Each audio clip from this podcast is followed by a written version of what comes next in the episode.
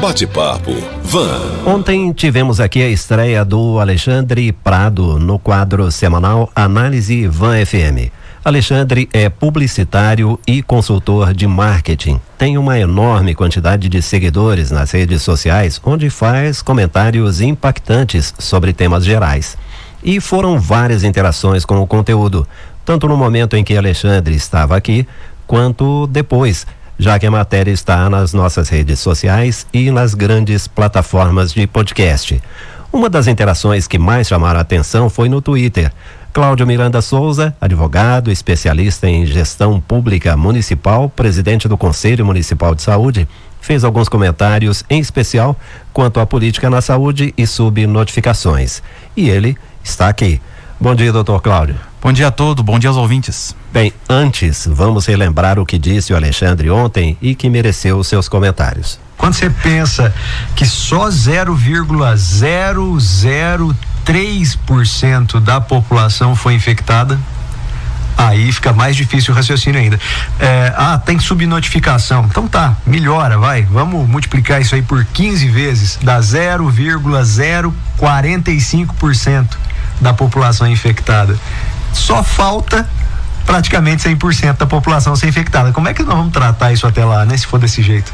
Alexandre, outra coisa que intriga bastante, a gente ainda não viu os políticos, principalmente aqueles lá de Brasília, doando dinheiro, abrindo mão de suas verbas extras e de tantos assessores, apartamentos funcionais, fundo partidário para ajudar no combate à doença.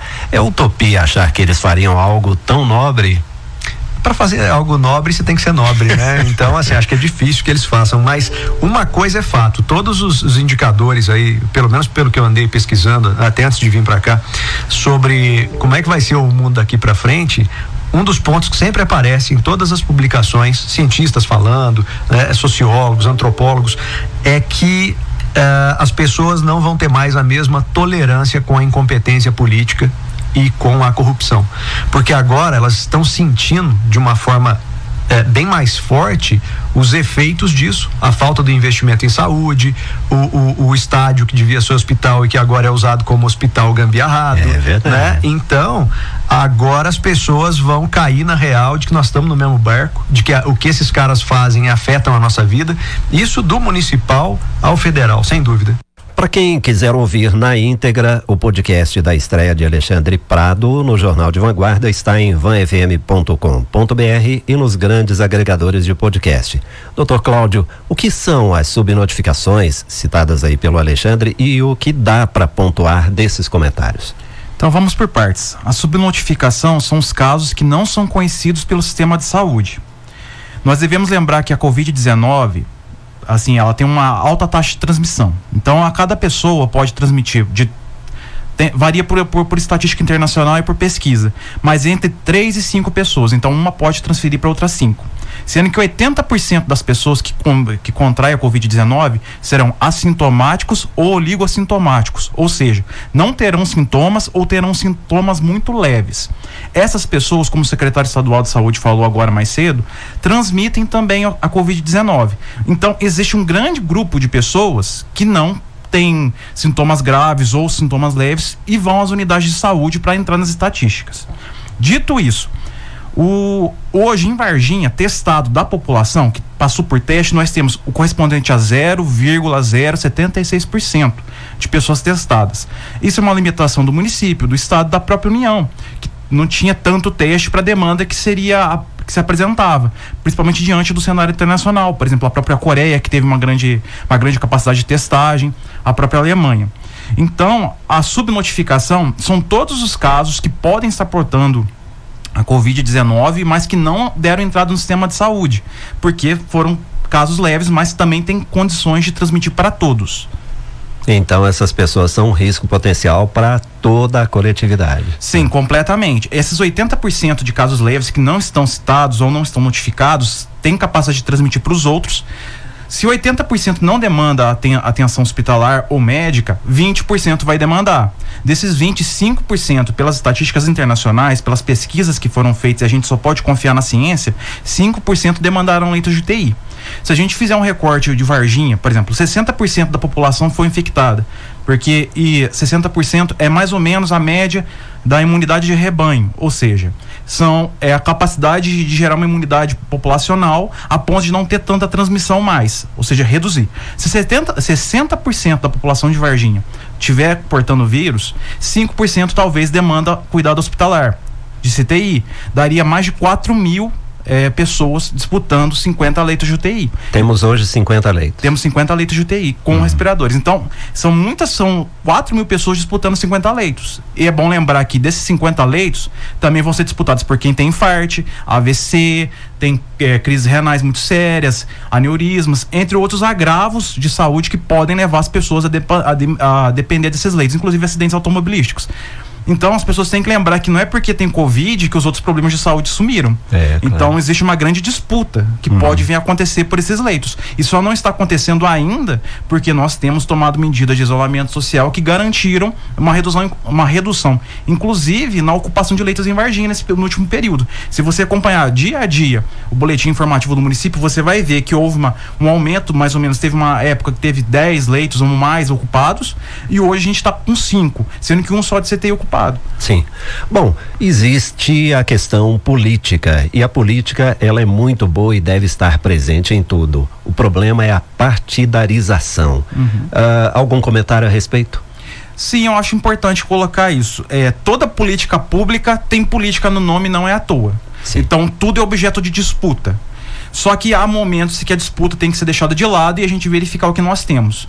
Tem muita coisa sendo dita, mas muita gente vendo vídeo, muita gente compartilhando coisas no WhatsApp, nas redes sociais, sem verificar as fontes. É muito comum, a gente passa, confio na pessoa, a pessoa sabe do que ela está falando. Às vezes não sabe. Mesmo muitos profissionais, às vezes a, a pessoa confia, ah, é um médico que está falando, mas o médico é especialista na área. E será que é médico mesmo? Será que é médico mesmo? É uma boa questão. É verdade. Esse dia para trás eu estava discutindo com uma pessoa sobre isso. E eu, eu pedi, vamos, mostre os dados estatísticos, a pesquisa. Assim, no Conselho de Saúde, nós temos nos atentado ao máximo possível as pesquisas que têm sido feitas, tanto no Brasil quanto no, no exterior. Só assim a gente pode tomar decisões.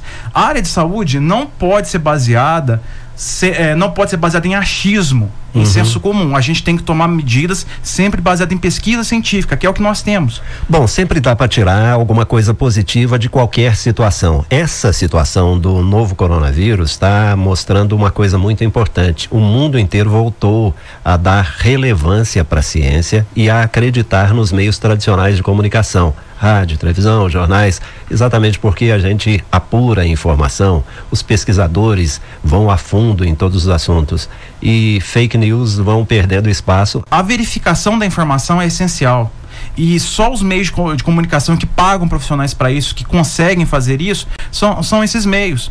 É, é claro que eu entendo as pessoas, né? Elas são bombardeadas minuto a minuto, segundo a segundo por informação, mas nós precisamos ter um mínimo de filtro para saber Sim. o que está acontecendo. E querendo ou não, os meios tradicionais são os mais essenciais, mais importantes nesse momento para fazer essa filtragem. Informação é o grande remédio, não é? Bom, qual é o papel do Conselho Municipal de Saúde nessa pandemia? o Conselho Municipal de Saúde continua fazendo o seu trabalho, que é fiscalizar a saúde pública e fazer proposições para melhorar para melhora da saúde pública. Tanto que hoje o Conselho de Saúde é uma das instituições das 23 que compõem o gabinete de crise do município. E nós tivemos assim uma participação muito grande nos últimos no último mês tanto nessa, nessa discussão sobre funcionamento controlado do, do, do, comércio em Varginha, porque muitas coisas foram decididas, às vezes, sem ouvir a parte técnica. Nós chamamos atenção, vamos devagar, precisamos ouvir a técnica. Só temos poucos casos hoje porque a quarentena está funcionando, e só está funcionando porque as pessoas colaboram. Não adianta a gente é, colocar medidas de proibição, de seja lá do que for, seja do comércio, se as pessoas não colaborarem liberalismo exagerado costuma prejudicar muito, né? A gente teve o caso do carnaval em vários lugares do Brasil, Rio de Janeiro, Bahia. Muita gente do exterior veio para cá, deixou dinheiro, mas também deixou o vírus.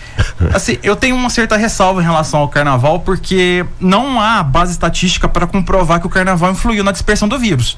Só que a gente pode fazer um fazer um gancho com essa fala sua, que liberalismo de mais faz mal, pegar o exemplo do Reino Unido, que eles tentaram, em primeiro lugar, fazer esse distanciamento social diferido, que é só focar nos grupos de risco e tentar manter a vida normal. Deu errado, eles tiveram que tomar medidas muito mais severas do que nós já tomamos aqui, inclusive com medidas de supressão, de fechamento integral. Então a gente tem que tomar um certo cuidado uhum. com o que fazemos e obedecer as medidas de, de distanciamento social, uso de máscara, higiene. Sem isso não tem como. É. Aliás, não é só liberalismo demais que faz mal, não. Qualquer coisa demais faz mal. Né? Tudo que termina em ismo é um perigo. Bom, e como o Conselho Municipal de Saúde analisa essas recomendações das autoridades de saúde? Ouvimos agora há pouco o secretário estadual, né? Agora que o comércio reabriu e que Minas prevê o pico da Covid-19 para o começo de junho, lá por volta do dia 3. Eu acho importante colocar isso porque todo mundo fala, nossa, mas todo dia eles estão projetando mais para frente esse pico, esse pico nunca chega. Por que que não chega? Porque estamos tomando medidas de restrição para poder preparar o sistema de saúde. Eu acho que uma coisa que tem que ser colocada aqui que é o seguinte: no Brasil a gente tem adotado muito o combate, combate, ao coronavírus.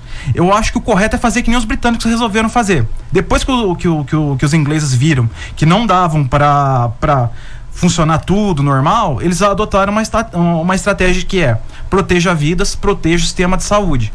O sistema de saúde britânico é o pai do SUS, do Sim. nosso. Então, nós temos que adotar a mesma estratégia. O nosso foco é reduzir ao máximo possível a taxa de transmissão do vírus para que as pessoas tenham condições e acesso ao serviço de saúde. Nós já vimos que dentro do território nacional, em quatro estados pelo menos, nós temos, estamos tendo dificuldade de acesso a leito. Isso, assim, parece uma realidade muito distante, mas era mais distante ainda. Uhum. Cada vez está mais próximo. Então, se as pessoas não. Se, e hoje, que eu acho que é importante colocar também, que se as pessoas não tomarem esses cuidados que as autoridades têm, têm colocado, as autoridades sanitárias, os especialistas, a pesquisa científica tem colocado, a probabilidade de nós termos esse, esse, esse, esses problemas que Manaus, por exemplo, está vivendo é muito maior aqui. Por que não estamos tendo hoje? Porque nós protegemos nosso sistema de saúde no último mês.